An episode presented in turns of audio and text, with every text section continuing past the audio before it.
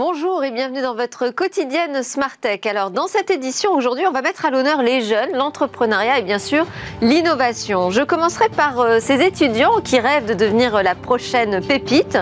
Nous verrons comment s'y prendre, par où commencer. On en parle euh, dans la séquence Launchpad avec Marwan Elfites de Station F. Et puis ensuite, vous découvrirez en plateau deux jeunes citoyens start qui ont décidé de faire bouger les services publics. Alors nouveaux outils, synergie, on va discuter avec eux des moyens qu'ils ont mis, des actions qu'ils ont enclenchées pour améliorer les services aux usagers. Et puis nous aurons rendez-vous avec une démonstration assez exceptionnelle du smartphone enroulable le plus abouti qu'on ait jamais vu. Avant de conclure par une innovation qui va nous familiariser avec la prochaine révolution informatique, en tout cas je l'espère, un ordinateur quantique de bureau. Mais tout de suite, donc place au Launchpad.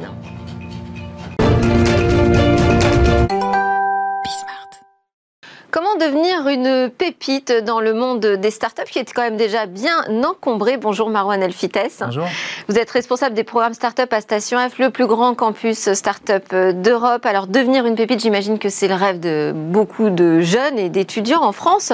Comment est-ce que vous percevez ce rapport à l'entrepreneuriat euh, dès euh, l'adolescence et la nouvelle génération qui arrive dans la vie active?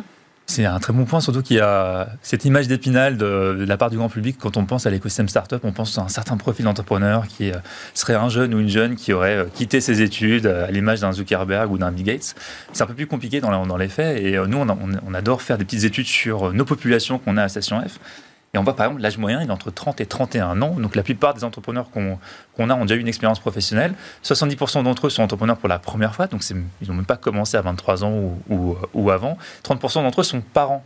Donc euh, il y a déjà cette image où finalement euh, on a très peu d'entrepreneurs qui ont 22, 23 ans euh, sur le campus. Et comment on l'explique ça? C'est qu'on n'a pas beaucoup de programmes euh, leur attention ou c'est difficile de se lancer? Il y a différentes choses. Alors, ce qui, est, intéressant, ce qui va dans, dans votre sens, c'est qu'effectivement, il y a beaucoup de jeunes aujourd'hui qui veulent se lancer. Il y a différentes enquêtes qui sont à chaque fois menées lors de différents salons, notamment, ou de la part de l'étudiant. Euh, on voit qu'un étudiant sur deux souhaite être entrepreneur et il y a ensuite un écart entre leurs aspirations et puis euh, leur capacité à, exécuter. Et puis on voit aussi une population qui est surreprésentée aujourd'hui, une population étudiante qui est surreprésentée aujourd'hui dans l'écosystème startup. Ce sont ceux qui sont issus du monde des, grandes écoles. Il y a pas mal d'études là encore qui sont, qui sont menées et euh, si on suit à la conférence des grandes écoles qui a notamment analysé les startups qui ont participé à différentes éditions du CES, on voit qu'à peu près trois quarts des startups euh, viennent du monde des grandes écoles. Donc ça, c'est un, un, un vrai point. Donc il faut faire un travail auprès des universitaires. Exactement. Et nous, depuis le premier jour, on s'est dit euh, qu'il fallait qu'on arrive à représenter ce monde-là. Euh, on a beaucoup de, programmes issus de grandes écoles, mais on n'a pas que ça. On a aussi un, programme qui accueille des profils assez particuliers qu'on appelle des, des profils d'étudiants entrepreneurs. Alors ce statut est c'est un statut C'est un statut. D'accord. C'est un statut qui a été instauré en 2014, euh, qui donne droit à, différents, différents avantages. Alors déjà, pour être éligible, il faut avoir moins de 28 ans. C'est l'âge limite pour bénéficier du statut social euh, d'étudiant. Il faut avoir un bac ou une équivalence en termes de, niveau. Et ensuite, on peut candidater à ce statut qui va vous donner euh, différents avantages. Déjà, il va rendre crédible votre projet entrepreneurial. Il va permettre d'aménager votre cursus universitaire, notamment pour obtenir certains diplômes par exemple, il faut parfois faire certains stages. Votre projet entrepreneurial peut euh, se substituer à certaines obligations euh, euh, liées, au, diplôme. Et puis, vous allez pouvoir bénéficier d'un réseau qui s'appelle le réseau PEPIT. Oui. Alors, PEPIT, c'est un, bel acronyme à la française comme on les aime. C'est PEPIT pour pôle étudiant pour l'entrepreneuriat, le transfert et l'innovation. Et les pépites, en fait, ce sont des structures qui vont euh, regrouper différents acteurs, des, établissements d'enseignement supérieur et des réseaux associatifs et économiques qui vont permettre aux étudiants entrepreneurs d'amorcer euh, leur projet entrepreneurial et d'avoir un premier type d'accompagnement. Et donc, quand on rentre dans, ce réseau de pépites, on peut accéder au programme pépites de Station F, j'imagine? Ah oui, alors pas que, parce qu'effectivement, les pépites, il y a à peu près une trentaine de structures sur l'ensemble du territoire français, donc métropole et autres. Euh, et le programme qu'on a la chance d'avoir à Station F, s'appelle le programme Pépite Starter il est, euh, il est ouvert finalement à ceux qui sont dans les huit pépites d'Île-de-France. Donc c'est un programme Île-de-France. D'accord. Et par exemple, dans les pépites qu'on va avoir, on va avoir l'Université Paris-Est, on va avoir euh, l'Université Paris Sciences Lettres, donc PSL, où derrière vous allez avoir Dauphine, l'École nationale des chartes, l'École nationale de chimie, et j'en passe. Donc énormément de structures universitaires avec pas mal d'acronymes derrière, mais en tout cas qui permettent d'élargir euh, le champ de prospection. Euh, donc ce, programme, vous allez nous le détailler un petit peu plus. On y trouve donc des projets qui sont vraiment au tout départ. Quel est le niveau de maturité? C'est l'un des programmes où vous avez le niveau de maturité le plus jeune F. Vous avez le Fighters Programme, vous avez euh, ce programme Pépite. Et en général, ils ont déjà un prototype et ils sont déjà euh, en train de se consacrer au, projet. Il y a à peu près une dizaine de projets qui sont accompagnés. Euh, et ce qui est intéressant dans, dans ce programme-là, c'est aussi la gouvernance. On a trois structures qui chapeautent l'animation de ce programme. On va avoir School Lab, alors School Lab, pour ceux qui connaissent un peu moins, c'est un acteur historique dans l'accompagnement des startups, très présent dans la scène euh, parisienne notamment. Donc, ils apportent leur méthodologie, leur contenu. On aura en plateau d'ailleurs euh, une jeune fille euh, qui est accélérée par School Lab. Et on a aussi la région Île-de-France qui cofinance le programme. Et, ensuite les structures des pépites qui viennent aussi apporter leur aide, notamment dans, la, dans, la, sélection des projets. Et donc c'est un programme qui dure six mois? Il dure six mois. Qu'est-ce qui se passe pendant ces six mois? Alors six mois avec chaque mois euh, un focus sur une thématique. Notamment, on commence au départ du programme sur l'observation, valider son idée, méthodologie de, benchmark, méthodologie d'interview d'utilisateurs potentiels pour sa solution. On va avoir des mois centrés autour du prototypage, comment je commence à penser mon produit, utiliser certains outils de no-code par exemple, euh, et pouvoir construire sa roadmap produit. Puis un mois autour de la vente, de la communication, du financement, comment faire son business plan, et notamment, le dernier mois est centré sur l'écosystème des fonds d'investissement, comment on construit un pitch deck, comment bien euh, finalement comprendre l'écosystème des fonds d'investissement euh, dans l'écosystème français. Et l'objectif final, c'est quoi la sortie de ce programme Pépite? C'est d'avoir un, projet bien établi avec un contour bien, bien clean, on va dire, avec un, produit et une première traction.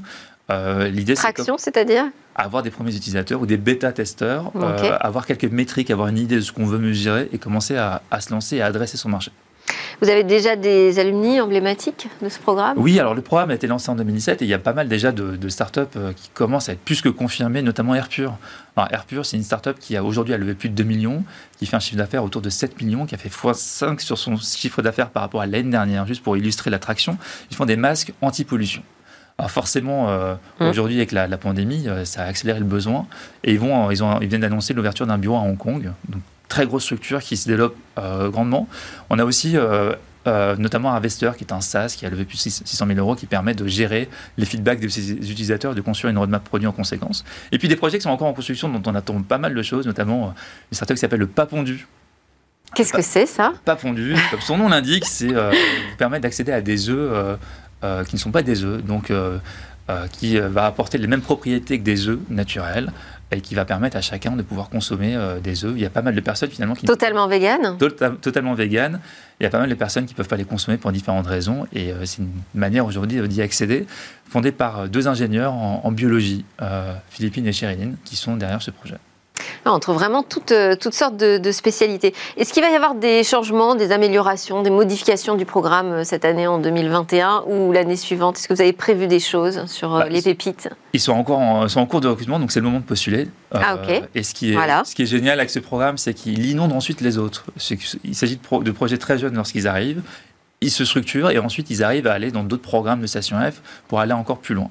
Donc là-dessus, pas mal de choses à encore entendre. Bon, mais ces programmes, on continue à les découvrir avec vous, Marwan Elfites, euh, les mercredis. Merci beaucoup. C'est l'heure de notre talk. On reste avec euh, les jeunes start qui ont envie de numériser les services publics. On va voir pourquoi.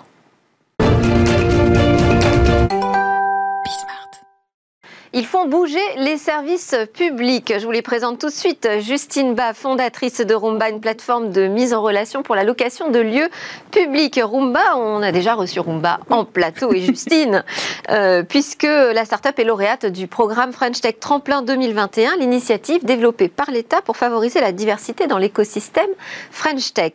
Également, euh, un autre jeune citoyen qui veut faire bouger les services publics, Thibaut Refait, officier des sapeurs-pompiers, fondateur d'Atraxis, une association qui vise à créer et développer les secours de demain. Et puis en visio, avec nous, Alexandre Zapolski, cofondateur et président de l'Inagora, l'éditeur de logiciels libres français.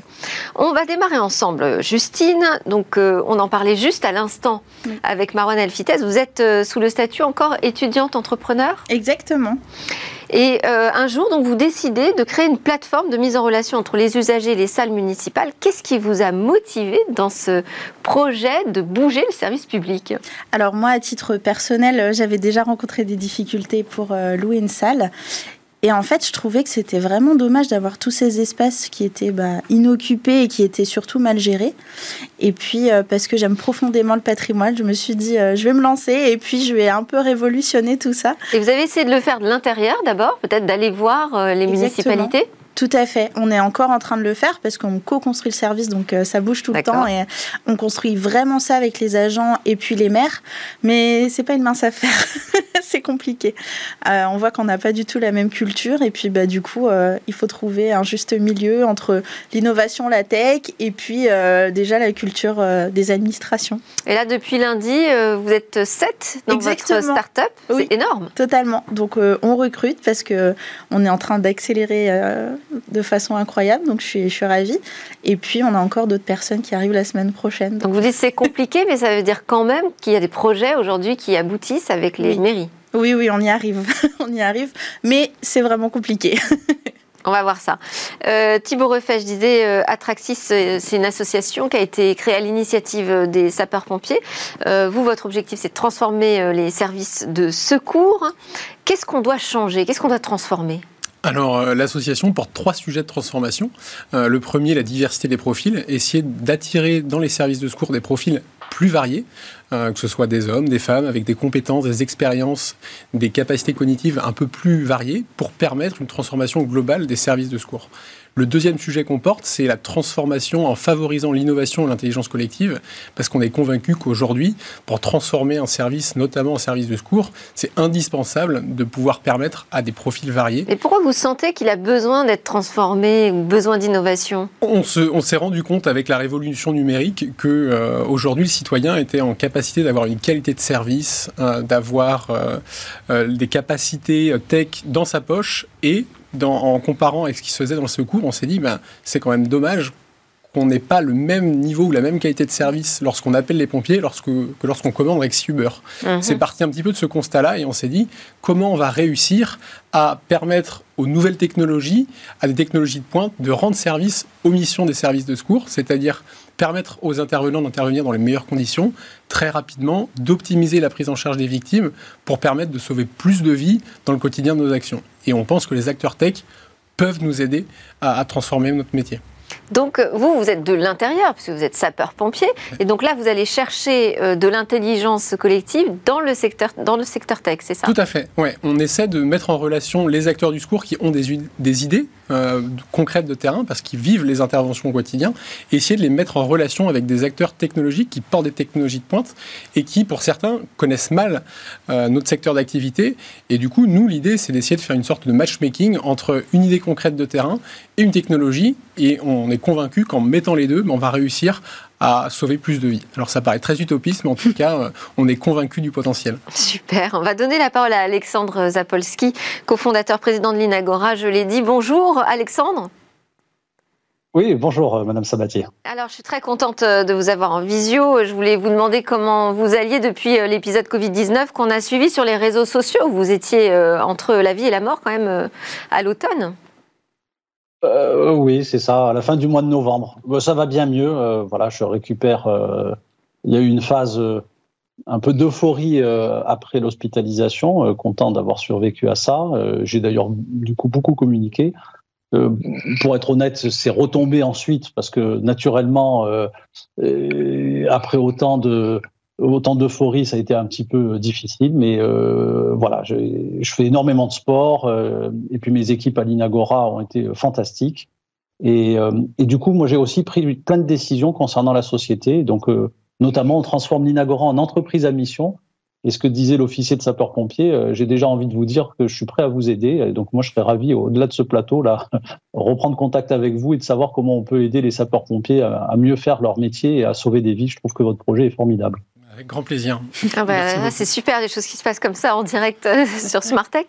Euh, et ça vous a donné une expérience d'ailleurs des, services de secours, euh, cet épisode de Covid-19. Donc j'imagine que ça vous donne aussi des idées sur des choses à transformer. On va parler de l'Inagora. Pardon? Vous avez tout à fait raison. Du coup, j'ai proposé à l'hôpital américain qui m'a soigné de les aider et je suis ravi en fait de, de les accompagner dans leur transformation numérique. Alors l'Inagora, euh, c'est une entreprise de 22 ans, c'est ça?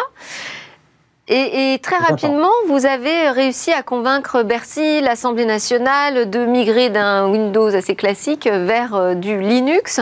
Euh, comment ça s'est passé? Pourquoi avoir décidé déjà d'adresser les services publics?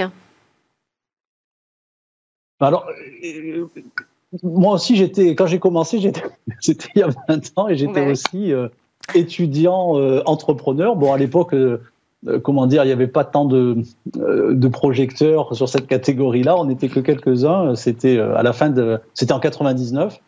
Et je me suis dit très rapidement que le plus difficile, ça serait de travailler avec les services de l'État. J'avais en fait, parce que tout le monde me disait, oh là là, les appels d'offres, ça va être très compliqué, etc. Et donc je m'étais dit, mais si on est capable de travailler avec l'État, on sera ensuite capable de travailler avec n'importe quel type d'acteur. Et, j'ai été très content de ce choix-là parce que euh, on a découvert en fait euh, une sphère qui sont euh, bah, les agents de, les agents de l'État, les fonctionnaires, qui sont en fait des gens extrêmement investis dans leur mission, et il se trouve que dans le domaine du numérique, il se passe plein de choses au niveau de l'État. Alors, il y a 20 ans de ça, euh, c'était bien moins avancé euh, qu'aujourd'hui, mais euh, ça fait une carrière, ça fait 20 ans en fait de, de, de projets fantastiques qu'on mène avec l'État. Et je suis ravi, typiquement dans le cadre de l'épisode Covid, on a travaillé avec l'assurance maladie pour leur mettre en place un système de visioconférence euh, vous savez qu'on utilise tous bah, soit du Skype euh, typiquement, soit du Zoom euh, ou d'autres cochonneries de ce type-là. Et ben, nous, on a, on, a, on a mis en place pour l'assurance maladie, pour ces 80 000 agents, un système de visioconférence basé sur un logiciel libre qui s'appelle Jitsi, qui a d'ailleurs été inventé en France il y a plus d'une dizaine d'années à l'université de Strasbourg, qui est un logiciel fantastique de visioconférence. Je rêve de vous convaincre, Madame Sabatier, de l'utiliser pour Bismart et, de faire des visioconférences sur, des outils qui respectent la vie privée des utilisateurs, qui sont sécurisés. C'est un sujet important en plus en ce moment. On le voit bien avec toutes les cyberattaques. Et donc le logiciel libre, il permet en fait euh, aujourd'hui euh, d'accélérer la transformation numérique de l'État, mais en plus de le faire sur un modèle peut-être plus éthique euh, qu'en utilisant des logiciels traditionnels. En tout cas, retrouver, reprendre la main et, aussi retrouver une certaine souveraineté dans nos usages numériques. Vous savez, vous prêchez une convaincue. On a une chronique Le Monde du Libre dans Smartech régulièrement. Euh, Justine, euh, je voulais poser la question quand même de l'équipement numérique. Parce que si on veut digitaliser, numériser ces services publics, il faut aussi qu'ils aient les équipements nécessaires. Comment ça se passe concrètement sur le terrain, chez les collectivités? Alors, c'est un gros problème et nous, c'est un challenge qu'on essaie de relever avec Rumba. De toute façon, l'entreprise s'est créée parce que on a eu ce constat-là. Euh, une mairie sur deux, un site internet en France. Moi, c'est un chiffre qui m'a choqué. Une sur deux seulement Exactement. C'est même un peu moins de ça. C'est 36 000 communes et 16 000 seulement qui ont un site internet. Donc c'est incroyable. Et en fait, on se rend compte que nous, sur le terrain, quand on va échanger avec des maires, on leur demande euh, bah, comment vous faites pour louer votre salle? Bah, les gens appellent, euh, on, a, on a un papier, un stylo, on note la réservation. Euh, dans le meilleur des cas, ils ont un Excel pour gérer euh, les plannings. Et puis après, on s'est rendu compte que bah, parfois, ils savent même pas s'ils ont été payés. Donc, une personne réserve une salle, il fait son mariage ou autre. Et puis en fait, la mairie sait même pas si elle a encaissé le paiement. Et moi, je trouve que c'est des choses qui sont incroyables et dans le secteur privé, ça passerait jamais. On a besoin de savoir son chiffre d'affaires, etc. Et en fait, c'est une culture qui est totalement différente. Et du coup, euh, le plan relance euh, s'attaque justement à cette question de l'outillage des collectivités et va permettre aux collectivités bah, d'être accompagnées, justement de pouvoir avoir des logiciels euh, pour les visioconférences, etc. Donc c'est un sujet qui commence un peu à... Mais ça veut dire aussi augmenter les moyens. Exactement, bah, c'est ça aussi le problème.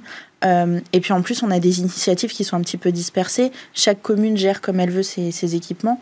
Et en fait, on n'a pas d'uniformisation des outils. Donc c'est encore un, gros problème parce que du coup... et donc vous, vous pouvez les aider là-dessus, à trouver les arguments pour convaincre euh, euh, leur direction de dégager quelques budgets? Exactement, bah, nous c'est un, un, grand sujet. Nous, on a, enfin moi j'ai construit le produit de façon à ce qu'il soit gratuit pour les collectivités parce qu'on a ce problème de fracture numérique aussi certaines petites communes n'ont pas les moyens, alors que d'autres ont des équipes techniques, des budgets. Euh, et donc je pense que ça passe aussi par là, équiper de la même façon toutes les communes, et puis permettre que, que ce soit une petite commune ou une grande commune, qu'elles aient les mêmes accès, euh, que ce soit au niveau du réseau, au niveau du matériel, mais même au niveau des outils. Alors qui va payer alors? Bah, c'est une bonne question. Euh, moi, c'est vrai que bah, on est une entreprise privée et nous, on apporte un service comme je le disais, j'ai construit le service pour qu'il soit gratuit, donc peu importe la taille de la commune, ils pourront se le permettre. Après, bah, en effet, hein, les logiciels, ça coûte cher, etc. Et est-ce que les communes sont prêtes à mettre ce budget-là? C'est une question. Mais en tout cas, elles n'auront pas le choix. Au vu de la période, euh, tout le monde s'est rendu compte que le numérique, c'était important. moi, je voulais aussi vous interroger, Thibault, sur votre vision des services de secours de demain. Est-ce que vous en avez déjà, d'ailleurs, une idée précise? Alors, on a pas mal d'idées euh, assez, assez, précises sur les, secours de demain, euh, notamment sur, comme, comme je l'évoquais tout à l'heure, leur capacité à tirer profit de toutes les dernières avancées technologiques pour les mettre à profit des équipes sur le terrain. Et ça donnerait quoi concrètement? Quelques idées Il y a, y a, des idées euh, qui, depuis quelques, quelques temps, sont devenues très concrètes. je peux vous prendre l'exemple d'aujourd'hui où il est possible pour un citoyen d'être appelé sur son téléphone via un push ou une alerte pour être euh, déclenché et aller intervenir sur une personne qui fait un arrêt cardiaque dans la rue. Parce que bien souvent, les sapeurs-pompiers, même s'ils arrivent très vite, c'est les premiers gestes qui permettent de sauver des vies. Et aujourd'hui, il y a des applications qui permettent de s'enregistrer en tant que secouriste pour arriver avant les services de secours et permettre une prise en charge très rapide qui bien souvent permet de sauver la victime. Euh, il, y a il, y a ce sujet très précis. Euh, il y a des sujets un petit peu plus euh, ambitieux sur la prédictivité et le comportement d'un territoire en prenant en compte des données disponibles, la météo, ça peut être la densité du territoire, ça peut être des températures, ça peut être du taux de pollen dans l'air qui va venir euh, permettre une prise de décision aux équipes de secours pour construire une nouvelle caserne, pour euh, optimiser le prépositionnement d'engins dans des situations un petit peu particulières. Il y a énormément d'initiatives qui ont été créées ces, dernières, euh, ces derniers mois, ces dernières années. Il y a beaucoup de données disponibles finalement, hein, parce que l'État a engagé l'open data. Donc la, question après, c'est de pouvoir les utiliser. Exactement, et de les mettre à profit au service de la mission de secours. Et il y a différents projets qui ont, qui ont lieu actuellement sur ces sujets de la prédictivité des territoires. En Essonne, avec les entreprises d'intérêt général, il y avait une première initiative pour justement tirer profit de la donnée euh, disponible et la mettre en relation avec la donnée des services de secours pour optimiser la réponse. Il y a également un projet dans le Doubs euh, qui est porté par les sapeurs-pompiers du Doubs sur cette, euh, sur cette thématique et on sent que de plus en plus de projets naissent sur les territoires. Et nous, notre ambition, c'est d'essayer de coordonner et de créer du lien entre toutes ces initiatives pour qu'elles ne restent pas locales et permettent des effets leviers importants pour que la bonne idée qui, est, euh, bah, qui sort du, d'un terrain euh, départemental, parce que les sapeurs-pompiers sont organisés au niveau départemental. Ce sont des agents territoriaux C'est ça, tout à fait. Pour que l'idée euh, du SDIS 33 de la Gironde ou du SDIS 79 des Deux-Sèvres puisse, si elle est bonne, être accélérée par des gros porteurs de technologie et puisse être intégrée et déployée sur l'ensemble du territoire. Parce que lorsqu'il s'agit de sauver des vies, nous on pense qu'il n'y a pas de temps à perdre pour la dissémination de la belle innovation. Alexandre, euh, je voulais aussi vous faire euh, réagir avec euh, vos années d'expérience de travail sur les grandes institutions publiques. Est-ce que vous avez le sentiment que ce numérique peut aussi aider à formuler d'autres propositions, en tout cas donner de nouvelles perspectives de politique publique?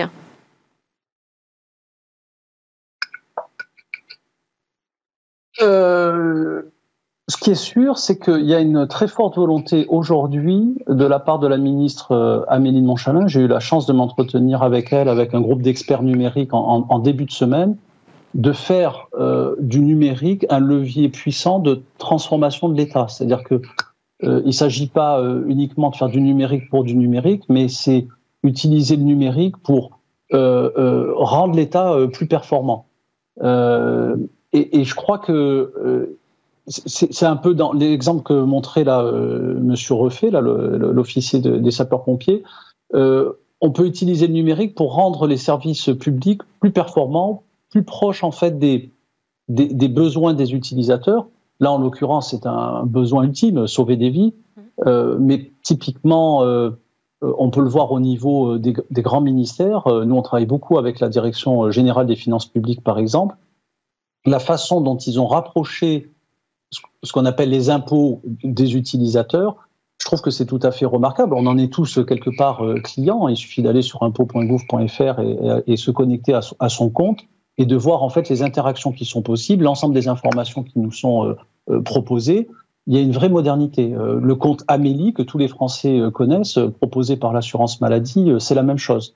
Et on a vu que d'ailleurs en, période de crise, à quel point ces administrations ont pu être réactives. Là encore une fois, euh, je crois que l'assurance maladie a, montré à quel point euh, euh, ils avaient été proches des préoccupations des Français dans leur ensemble. C'est eux qui ont créé beaucoup en fait des, applications qu'on a utilisées, par exemple alors pour le pour le chômage partiel, alors c'est pas directement l'assurance maladie, mais c'est une autre administration à côté.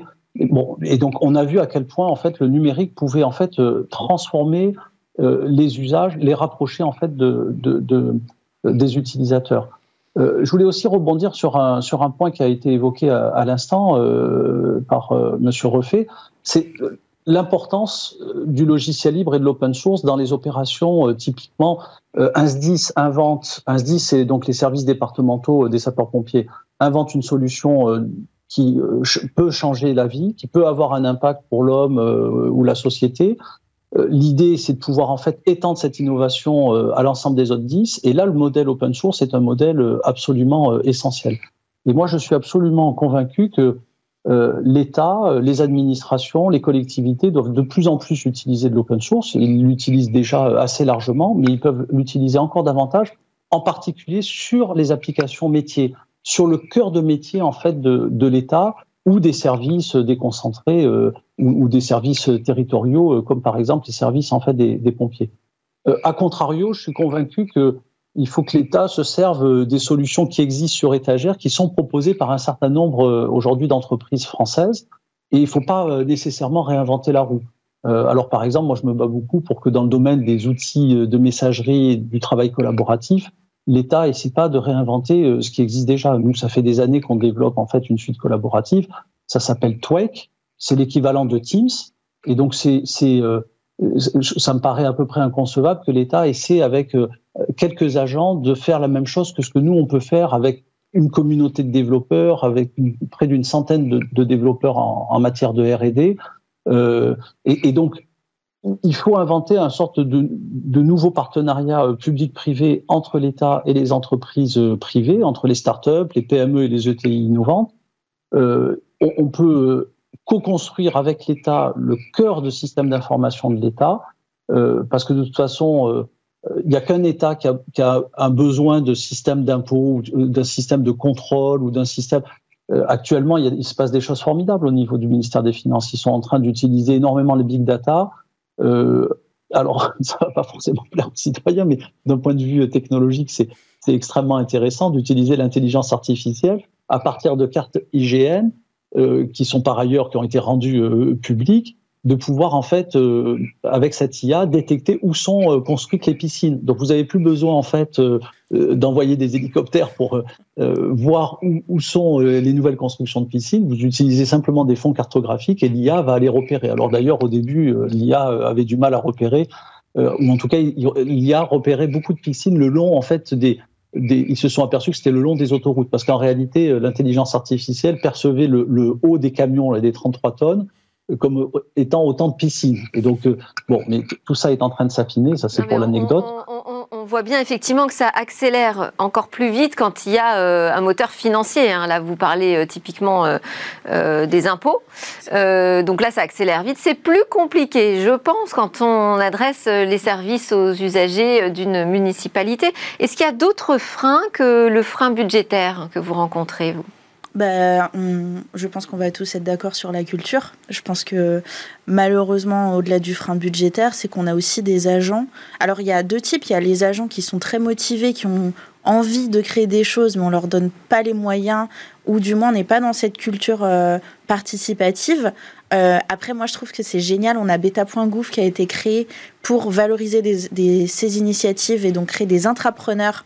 Euh, et on a France Connect, du coup, qui a été créé, qui est génial, qui permet de se connecter à... Un seul identifiant pour se connecter à tous les services publics. Et ça cartonne, donc c'est des super initiatives mais elles sont encore trop peu à mon sens. Et puis, on est encore centralisé un peu sur Paris. C'est vrai qu'il y a les territoires aussi euh, dont on doit s'occuper parce qu'il y a aussi des initiatives dans les territoires et c'est plus compliqué de les faire remonter.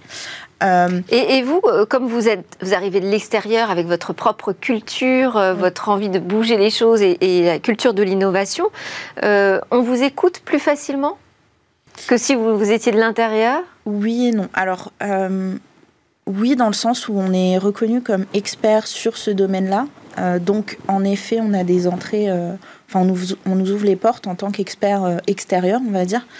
Mais je vous dirais à la fois non, parce que justement, on est du privé et que le privé peut aussi faire peur nous, on a beaucoup d'agents avec qui on travaille sur le terrain qui ont peur à cause de notre technologie de perdre leur emploi. Bah, on nous a même dit bah oui mais qu'est-ce que je ferai de mes journées si je m'occupe plus de l'allocation de la salle? Sauf que nous on travaille avec des maires qui à contrario nous disent moi j'ai pas assez de ressources dans ma mairie et j'aimerais automatiser les process pour que des agents, bah, typiquement dans une mairie, euh, j'avais un maire au téléphone la semaine dernière, il me disait, j'aimerais que mon agent qui s'occupe des salles n'ait plus à le faire, que déjà les usagers puissent voir les, disponibilités et que cet agent euh, puisse être euh, alloué sur les, la vaccination et sur les centres pour le, le Covid. Et en fait, actuellement, c'est compliqué parce qu'ils doivent partager les plannings, etc. Et oui, donc c'est vraiment tout un travail de transformation euh, aussi des organisations. oui, il faut, exactement. Il faut mettre en place un management de l'innovation. Je vais euh, vous arrêter là puisqu'on on est au bout de, de, ce talk. Merci beaucoup Alexandre Zapolski euh, pour son expérience euh, à la tête de l'Inagora, à Justine Bas, fondatrice de Rumba, qui veut bouger ses municipalités, et Thibaut Refait qui souhaite réinventer les services de secours avec Atraxis. Alors, juste après la pause, on va assister à une démo, démonstration assez euh, surprenante. Je ne vous en dis pas plus, mais c'est autour d'un smartphone.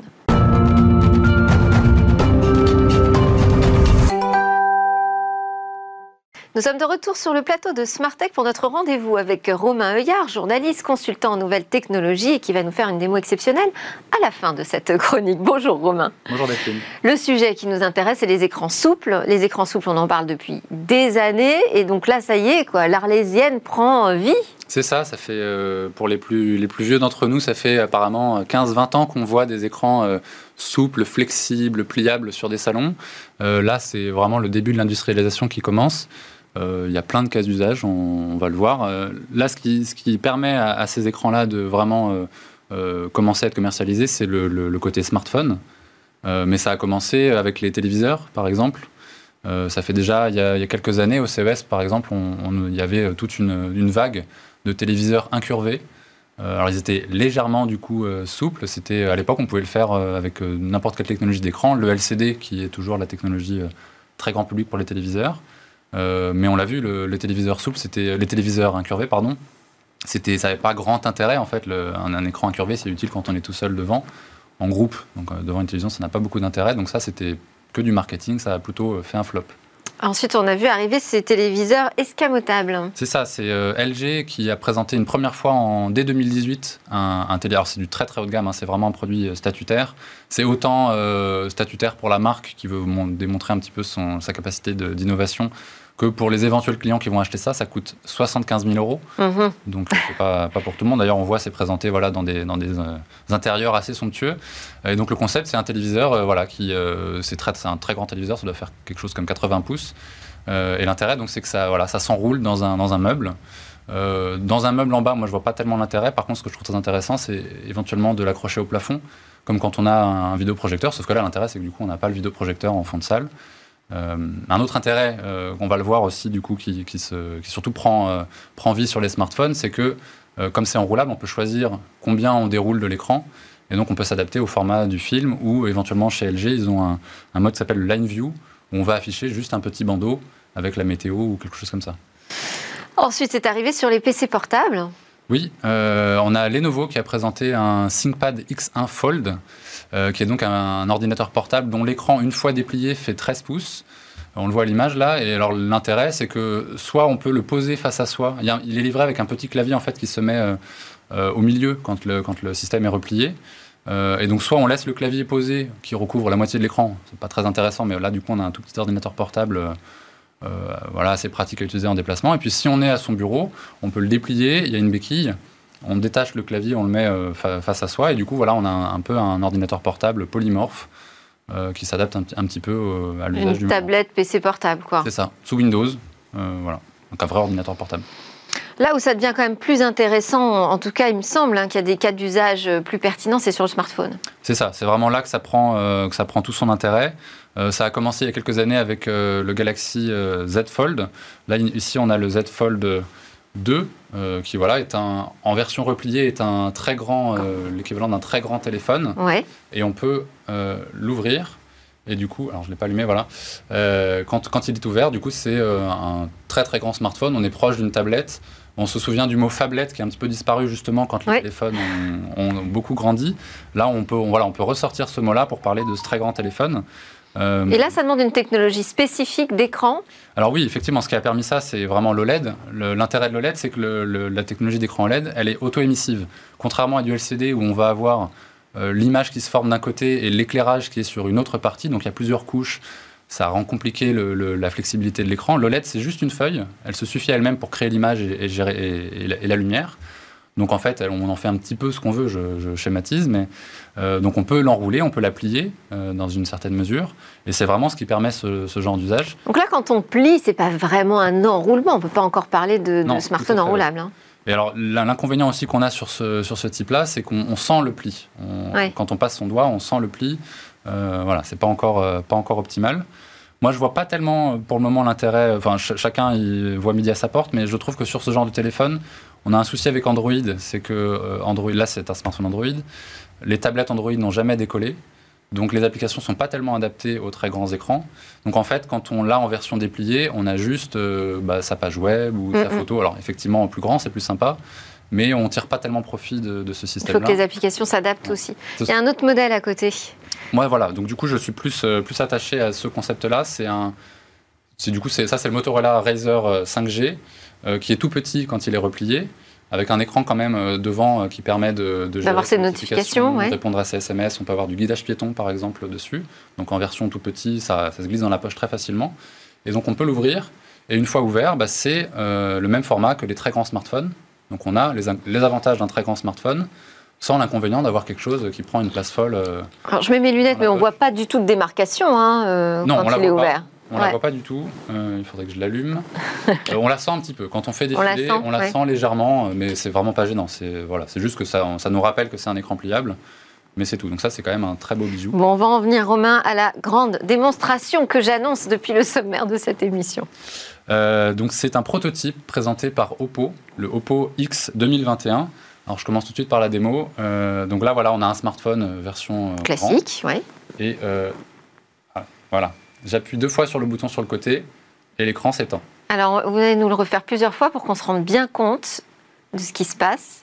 Voilà. Donc là, on voit l'écran s'enrouler à l'intérieur. C'est ça.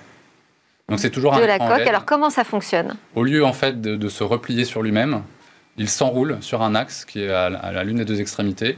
Et il y a des moteurs et euh, des espèces, enfin tout un mécanisme dedans assez complexe qui permet du coup à l'écran de passer de 6,7 à 7,4 pouces. Alors quand on dit juste la diagonale, ça paraît pas euh, impressionnant, mais l'écran devient quand même 1,5 fois plus grand, donc c'est quand même pas rien. Euh... Et puis aussi, ce qu'il faut dire, c'est qu'on a vu beaucoup de démonstrations, mais on n'avait encore jamais vu euh, un prototype qu'on peut montrer en plateau euh, et utiliser véritablement. C'est ça. On a LG qui nous a montré quelques secondes au, au CES. On en avait parlé. Ouais. Voilà, le LG Rollable. Il y a eu d'ailleurs une rumeur d'annulation qui a été démentie, mais bon, il n'y a pas de fumée sans feu. Mmh. Euh, on sent que c'est pas forcément. Enfin, ça va pas sortir tout de suite, en tout pas cas. Pas certain. En tout cas, il y a, a peut-être des complications. Et là, on a vraiment un produit. En plus, Oppo a fait l'effort d'adapter son interface Android, ce que Samsung n'a pas encore fait. Donc, dans les réglages, par exemple, on a bien deux colonnes. On retrouve un petit peu, le, un petit peu inspiré d'iOS, euh, par exemple sur iPad, où l'application réglage n'est pas la même que sur iPhone. Là, ils ont fait des efforts, euh, voilà, pour que ce soit vraiment utile. Voilà. On a une date de sortie? Non, non. Là, c'est un prototype. Euh, on n'en sait pas plus pour le moment. On n'en sait pas plus, mais en tout cas, euh, il fonctionne. On l'a testé en plateau, donc on sent que ça se rapproche, ce smartphone enroulable. Merci beaucoup pour cette démonstration du Oppo X 2021. Romain Heuillard, je rappelle que vous êtes journaliste et aussi consultant indépendant en nouvelles technologies. À suivre, encore une innovation, ce sera un ordinateur quantique de bureau.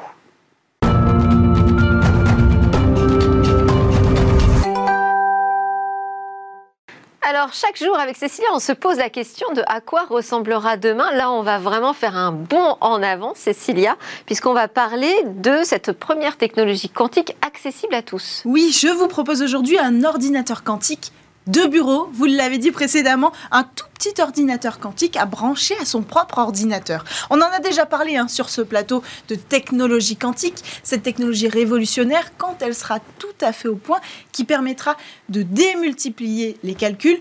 Euh, de, qui seront plus puissants, des milliers de fois plus, plus, plus puissants Alors justement, que les ordinateurs classiques. on va, on, va, on va rappeler quand même la différence hein, de l'ordinateur quantique avec l'ordinateur classique de bureau. Oui, alors les bits sont transformés en qubits. Au lieu d'aligner les 1 et les 0, on va les superposer grâce euh, aux règles de la physique quantique. On se débarrasse donc des limites d'un système binaire qui va se démultiplier et démultiplier la puissance de calcul. Mais les ordinateurs quantiques sont énormes et ils coûtent eh bien, plusieurs millions d'euros aujourd'hui à fabriquer, donc on est à peu près certain qu'on n'aura pas d'ordinateur quantique personnel avant un très très long moment. Et pourtant, Cécilia, Et pourtant, une société chinoise, PinQ, qui est basée à Shenzhen, nous propose aujourd'hui une solution alternative. Un petit ordinateur quantique de bureau, vous le voyez sur les images. Précisément, on garde notre ordinateur et on y ajuste à- la fois un logiciel, mais aussi cet ordinateur qui fait euh, office de tour et qui va réaliser des calculs quantiques. Mais je le dis tout de suite, il ne s'agit pas euh, de concurrencer les super ordinateurs fabriqués par Google et par IBM. Euh, le SpinQ Gemini, c'est son nom ici, ne tourne qu'à 2 qubits seulement. Alors pour référence, pour qu'on comprenne un petit peu, IBM aussi avait commencé à prépa- présenter un ordinateur quantique à 2 qubits. Mais en 1998, aujourd'hui, ses ambitions ont énormément augmenté. Et pour 2023, par exemple, il proposera euh, un ordinateur quantique s'il y arrive à 1000 qubits. donc on ne pourra pas avec euh, ce Gemini réaliser de super calculs. Non, on ne craquera pas de code secret avec cet ordinateur. En fait, il est plutôt destiné eh bien, aux étudiants et aux universités pour apprendre et comprendre le fonctionnement d'un ordinateur quantique, apprendre à coder, apprendre à programmer des systèmes informatiques quantiques. Et la start-up travaille déjà à faire une version un peu plus élevée, de 3 à 4 qubits. De toute façon, elle ne pourra pas dépasser les 15 qubits. Mais quoi qu'il en soit, c'est assez formidable d'avoir réussi à démocratiser une telle technologie pour le grand public. Dans ce domaine, seul Microsoft euh, propose un logiciel open source pour apprendre à coder euh, des programmes informatiques dans le quantique, mais sans la technologie qui va avec. Et comment elle a fait cette start-up pour créer ce petit ordinateur quantique? Mais en fait, elle a choisi une technique abandonnée depuis longtemps par les constructeurs, c'est la résonance magnétique nucléaire. C'est la technique qu'on utilise dans les IRM dans le monde médical aujourd'hui. C'est un dispositif qui va piéger les molécules grâce à un puissant champ magnétique et ensuite qui va les rebombarder euh, avec des épulsions de radiofréquence pour manipuler ces atomes, c'est-à-dire pour manipuler les qubits, les 1 et les 0, les 0 et les 1 simultanément, ce qui va permettre euh, des opérations mathématiques simultanées avec des résultats simultanés. Et, et- on va pouvoir aller très très vite comme ça. Et ça, c'était des premiers ordinateurs quantiques dans les années 90. Euh, mais c'était euh, problématique. Elle a été abandonnée parce qu'il fallait des aimants particuliers supraconducteurs qui demandaient d'être refroidis à l'hélium liquide. Donc c'était très contraignant. On disait que ça coûtait très cher et que c'était très volumineux. On a laissé tomber ça, mais si on n'a pas besoin euh, de chercher une solution plus contraignante, puisqu'on tourne qu'à 2 qubits seulement, donc on a repris cette technique. On a retiré ces aimants un peu trop compliqués, on en a mis des plus faciles à refroidir sans l'hélium liquide, et voilà, le tour est joué. Euh, la start-up a pu proposer sa solution. D'ailleurs, il coûte combien cet ordinateur quantique de bureau 5000 euros. Ah, quand même. ouais. C'est pas donné, mais euh, l'idée c'est que ce soit les universités qui investissent dans cet ordinateur quantique pour apprendre ensuite à former les métiers de demain euh, dans l'informatique quantique. Et il sera disponible cet euh, ordinateur quantique de bureau d'ici la fin de l'année normalement. Merci beaucoup Cécilia Sévry. Merci à tous de nous avoir suivis, à suivre le lab avec ces entreprises qui euh, numérisent les autres entreprises et qui vont pitcher auprès de Cécilia. J'espère que vous aurez apprécié comme moi cette édition euh, consacrée aux jeunes, aux startups qui veulent bouger, notamment les services publics, et puis cette démonstration surprenante du premier smartphone enroulable vraiment abouti. Je vous dis, moi, pour euh, ma part, à demain pour de nouvelles discussions sur la tech.